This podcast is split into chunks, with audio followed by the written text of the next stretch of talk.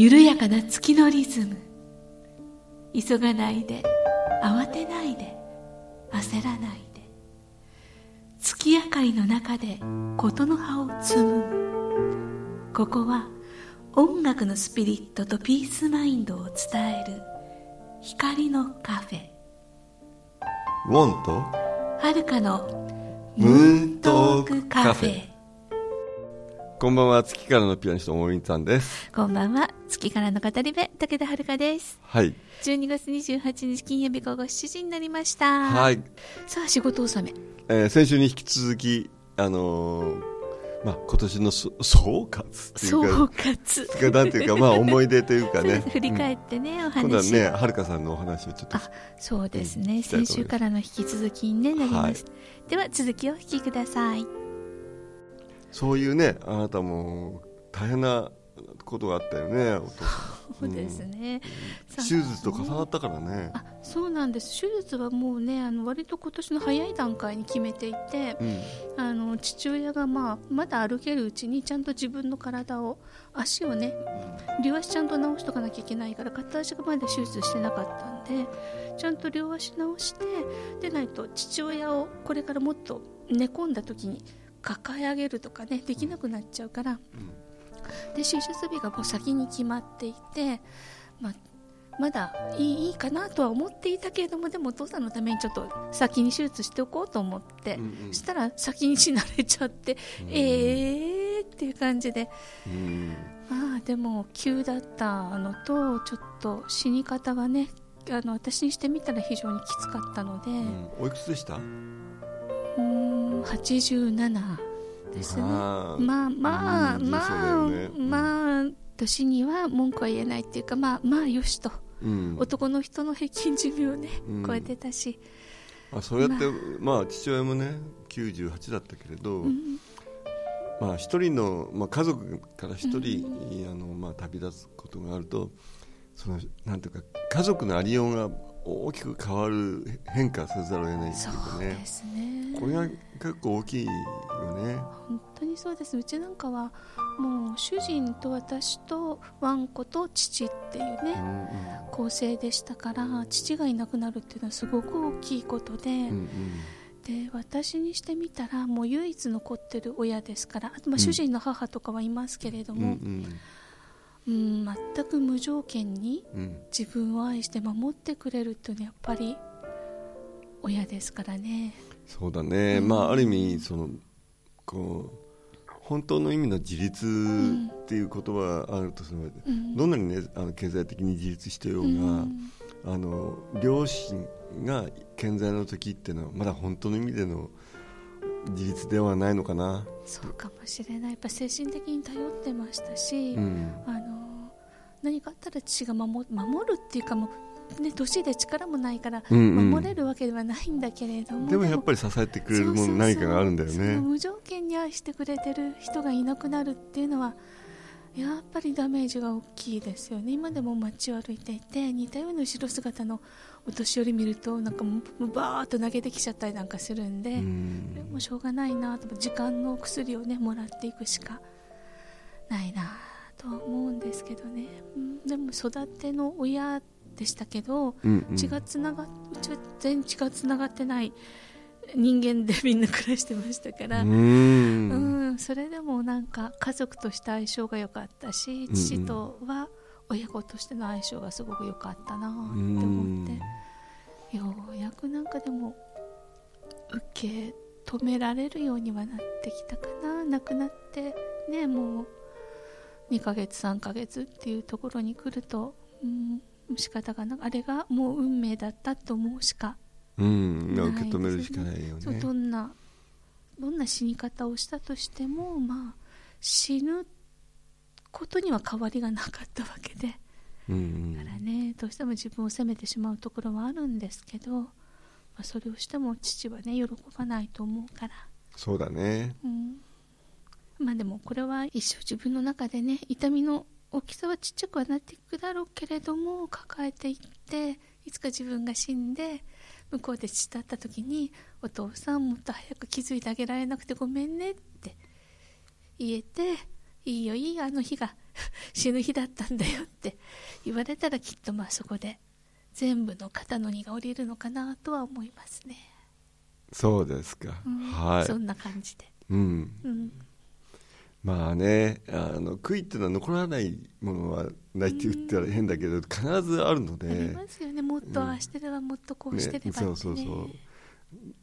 でもしょうがないんだよね、しょうがないですね、うん。しょうがなかったとしか言いようがないというか、うん。これこそ本当にこう運命的なものがあるだろうから、そうですそれをね、まあ、自分を責めるのはちょっとあのなんていうかちょっと、うん。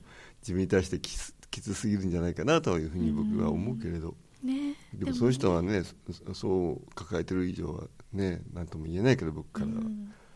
まあ。僕なんかはもう父親が亡くなって万歳したんでね。天国にも天国に送りつけたぞって感じ。いいなあ。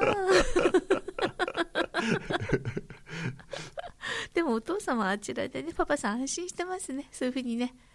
思って送り出してくれのはねあの本当にあの本当にでもまあ1年経ってその今年の、ね、戦いの問題が起きた時に、あやっぱり父親のが生きていたことってのは大きかったんだなと逆に思うけどね、そうですね、うん、で、うん。今はだから父親、まあ、課長制度って課長的ななんていうのあのそういうものってのはあるんだろうとは思うけれど、ん僕もなんかいつの間にかこうそこに同じ立場になってるからね。課長になっちゃったんですね。課長になっちゃってさ、うん。なんか支えてるくぞみたいな なんかこう不本意ながら思ってる自分がいて。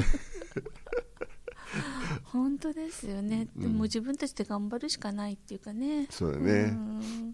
でもそうやってみんなね生きていくん生きていですねくんですね。うん。だから今年ねあの私と同じように親を亡くされた方大事な方、うん。亡くされた方もね今ラジオの前で聞いてらっしゃるとは思うんですけれどもうん。なんかね辛い思い出だけじゃなくて優しい思い出っていうのがねうん。だんだん心の中でいっぱいね広がっていってまあね。ありがとうになったらいいなと思はい親子の問題というのは僕たちも随分とうん喋ってきたけれど、うんなんか喋りきりきれない何か、うん。まあ残るよね。また来年やりましょうか。やりましょうか。うん、ね毒親なんていう言葉も今ありますからね、うん。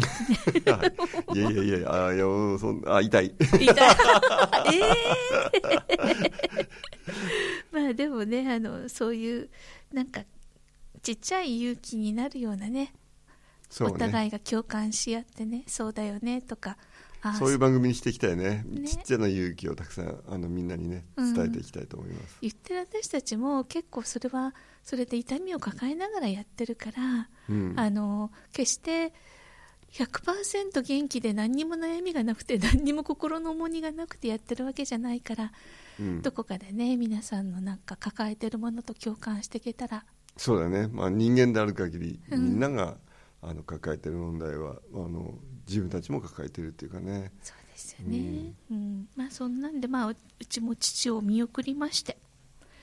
で1ヶ月後に私はし 入院して手術してねえ。左足の股関節を取り替えてだから肉切って骨切って骨切り取って器具入れたみたいなうん。大工工事みたいなねうん。手術ですからまあ半年かけて歩けるようにうん元のように歩けるようになったらいいなと、うん。うん、まだ体力が全部ね戻ってないからうん。結構風邪ひきやすかったりとかね、うん。なんかいろいろしますけども気持ちは元気に。わかりました。へい。はい。はい、ただね一個だけちょっと困ったことがあってね、うちのワンコがねやっぱり不安分離症みたいになっちゃって。不安。分離症？分離症ってどういうの？なんかねひあの家族いつも一緒にいる家族がいなくなって一人に置いてかれちゃうと、うん。もうどうしていいかわからないっていうか怖くて怖くてしょうがないっていうねすちょっと精神的な、ううんん、ものに父が亡くなった後それになっちゃって、ああそう、うん、ちょうど父が亡くなる時その10日ぐらい前にやっぱり救急車来たりとかいろいろしてドタバタしてドタバタして知らない男の人たちがいっぱい家の中に入ってきてうん。あのあの子は怖くて怖くてしょうがなかったんですけど私も主人もいなくなって人に置いてかれたりとか病院連れてけないですからね。うん。でその後まあ結局また父が亡くなってペットホテル預けられちゃったりとか大好きなお父さんがいなくなっちゃったっつって玄関でじーっと待ってたりとかねそう、うん、だからちょっと今一人にこの子できないねって言って必ず主人か私かどっちかにどっちかがいるような体制をとって。要するにあの不安分離じゃなくて分離不安症ねあっていうのかな？よくわかんない。言葉の言葉の時分離不安症って言葉は僕はそっかそっか。分離って言葉があのそうだと思う。そっちだと思います、僕もあまり初めて聞いた言葉だけれど、うん、皆さんごめんなさい。分離不安症だと思いますうん、何が不安かっていうと離れることがそうそうそうそうそう。そうん、そうなんだね,、うんだからね父が生きてる時も必ず誰かのそばにいた子でしたからいつも人がいていつも大好きな人のところにいつもどこかにいるみたいな子だったから、孤独不安症だ。かもしれない。孤独は不安だよね。人間だけだけじゃない、うーん。ワンちゃんもやっぱり一人になるの怖い。だって家の中だし家の中で。でもねかあのい家犬でしょ？そうそうそうそう。ん他の犬たちとの付き合いはないし。そうそう。でも全然ねダメな子でね父があんまり人付き合いとか得意じゃなかったからワンコまでそうなっちゃって。困ったもんで困ったとこが似ちゃって。そうそうかなんです。ようん。だからね。ワンコ同士のお友達ができるといいでもワンコ見ると吠えるからね。あワあンコのお友達がねできるようにもっとちっちゃい時にしつけとけばよかったなってそうかもう自分人間だと思ってるから。そうそうそうそうそう。まあそうしょうがない。ですだからねそんなんで。誰もいなくなる時にね一人でどうしてもお留守番させなきゃいけない時は、うん。あのインターホンのとこにテープ貼って鳴らさないでくださいって。書いてなると怖いから。この多分私が入院し死がいなくなって1ヶ月後に私まで入院でいなくなっちゃって主人が私の入院のお見舞いに来てる時に多分一人の留守番してピンポンになってどれだけ怖かったかって。そうみたいです。なんか主,、人がなんかいやインターホンになるともう気が狂ったように吠え吠え方が違うんだよって言うからよっぽどなんか怖かったんだねって言ってだから今ね一人お留守番の時はインターホン鳴らさないでくださいシール貼って、うんなるほどね、うんまあそんなことがありましたけどまあなんだかんだ言いながらも時間の中でね解決していやワンちゃんも家族だからねそう動物っていうとペットとかって言い方するけども本当家族なんだよね。そうなんですよね。うんわかりました、まあそんなワンちゃん に よろしく。エイト君によろしく、うん。はいウォンさんがよろしくと言っていたと。はい。帰ったら伝えておきます。ぜひぜひ。はいはい。はい、とうん、もう随分いろんなお話尽きないよね今年の一年だってさ、本当にね。あの今お話したものだけじゃないそうそうもっとね。たくさんで僕もほらいろんな各地行かせてもらっていろんな人に出会って、いろんな人とこういろんな育みがあってそれを、はい。そのお話も本当はしたいんでそれはもう来年にしましょうね。そうですね、そうしましょうね。本当にあのこうどんなクリエイティブなことがあって、で今度は来年はどんなクリエイティブなことをしたいかみたいなのはですね。次回に話すとして。ぜひぜひ。今年はとりあえずここで締めましょうかねいパチ？おお そういうことか？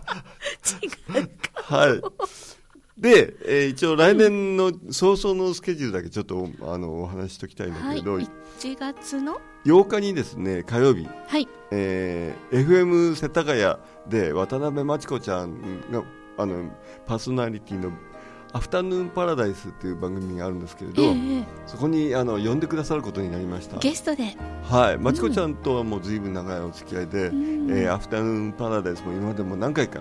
あの出演させてもらってるんですね、うんうんで今年うん今年っていうか来年早々、えー来ない？遊びに来ない？みたいな感じで、うん。はい、えー午後の3時半から約20分ぐらいお話しさせていただきます。はい。でこれパソコンとかスマホでも聞けるのねこれ。そうですね。ミニ FM は今ねサイマルラジオとかねいろいろ使ってインターネットでね全国各地ではい。聞けますからね。はい、ですので1月8日火曜日、えー午後3時から、えーアフタヌーンパラダイス FM 世田谷ぜひ聞いてください、ウォンさん登場は3時半ぐらいからということですけどもできたらオープニングからね、うん。番組は聞いてほしいですよね。そうですね、うん。すごいとっても楽しい番組なんで聞いてください、な生放送ですか？そうです。あら。うん。生ウォンを。生もんをあの1月8日のあの、えーはい年明け年明け早々の生も最初の仕事始めの。そうですよ。ね、うん。いいですね。はい。はいぜひ1月8日オンエアチェックしてください。FM はい。世田谷です。午後はい3時からまちこさんの番組です、それとねうん。1月18日の金曜日はねはい。あのー静岡県静岡の浜松市の方でねあのまあまあなんていうのかなあの家族を亡くされた子供たち、身近な人が亡くなった子供たちっていうのはすごくこう、えー。トラウマっていうかあのそういうものをなんていうかこう親を不安亡くした親を亡とくしたか子供たちっていうのは、ね、やっぱり、うん割と日本にはたくさんいるんだと思うんだけれどそうですね、うん、そういうことをそういう人たその子供たちの集いというかね子供の集い、うん。子供たちを対象にしたあの演奏会あのをさせてもらうことになりました。うん、まあここではあの葉っぱのフレディって知ってるかあな。私もよく読みますよ。ね素敵なあうんの詩ですよね。うん、物語ですよね、うん、これをあの朗読して、えーする方がいたりそれは主催者でもあるんだけれど、えー、イパさん。そしてその子供がピアニストでもあそうなんですか、うん母さんが亡くされたんでね、う。うん、でこのあのお母さんを亡くされた子供あのが、えーピアノを弾いてそのお父さんが「葉っぱのフレディ」の朗読をします、それがオープニングアクト。あそうでうん。すか、、でメインアクトとしてオンさんがピアノ弾くんですけれど、うん。ね。本当にあのうん。すごいあの彼らの前で演奏するのすごくこう身が引き締まる気がします、子供たちのなんか声も聞けたらいいですね。そうだね。ピアノ聴いてどうだったかとかお母さんとかねお父さんへの思いとかねうんなんか。そうね。難しいな、うん難しいでしょうけどね、でも終わった後でもちょっとそんなねうん。声がウォンさんのところに届いたらいいですね。そうだね。うん。ぜひねお出かけください。はい。これぜひねあのどこだろう？場所とか。あお願いします。そうですね。え浜松市中区にあるアートフォルム田町サロンにて開催されます、はい。身近な人を亡くした子どもの集い。え会場が午後6時から開演が夜7時から。終演は9時の予定です。えチケットは3000円でワンドリンク付き。当日券がある時はプラス1000円の4000円になるそうです、えー主催が子どもグリーフサポート浜松ご予約はお電話でお願いします。053-413-3908 053の413-3908までお願いします。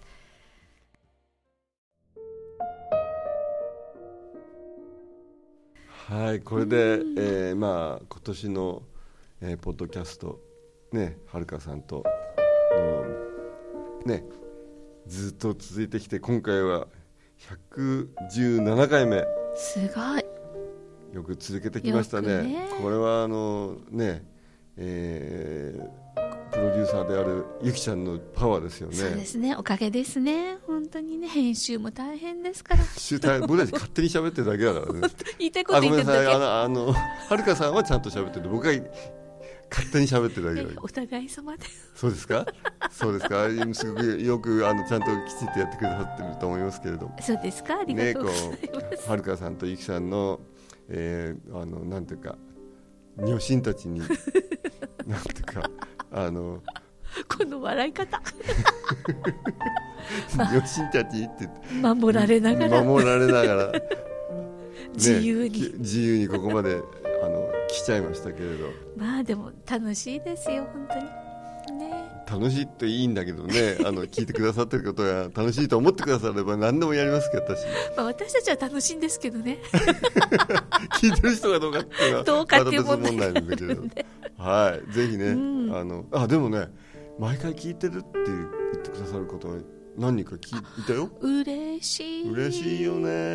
うん。ありがとうございます。はいもう心から今あの感謝しておりますのでこれからもあの飽きずに、か。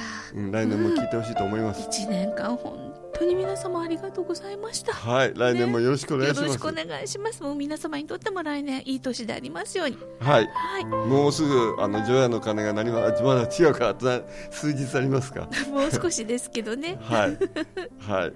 もうでも28ですからね今日はは28ですからね29、30、30、3日間だけしか今年なくなっちゃいましたようんもう。年納めのムントカフェでしたけれども、はい、ね、お互いに1年振り返ってウォンさんももっともっと語ることがありましたけどちょっと時間的なあれなので、来年に回します。来年ねはい、ね、お家も順調にはい、でいることですし、です。ねです。はい、はい、そんなお話も交えながらまで来年元気な声を届けていきたいと思います。はい、皆さん良いお年を。いよいよ年を来年年明けは1月4日金曜日午後7時からちゃんとやります。やります。はい、お相手は？ウォーミンさんと、武田遥でした。では良いお年を。また来年バイバイバイバイ。この番組への皆様からのご意見ご感想もお待ちしております。宛先はポッドキャストの添付テキストの記載にある宛先にお寄せください。ウォンとはるかのムーントークカフェ。この番組はサンドウェアブルームーンの提供でお送りしました。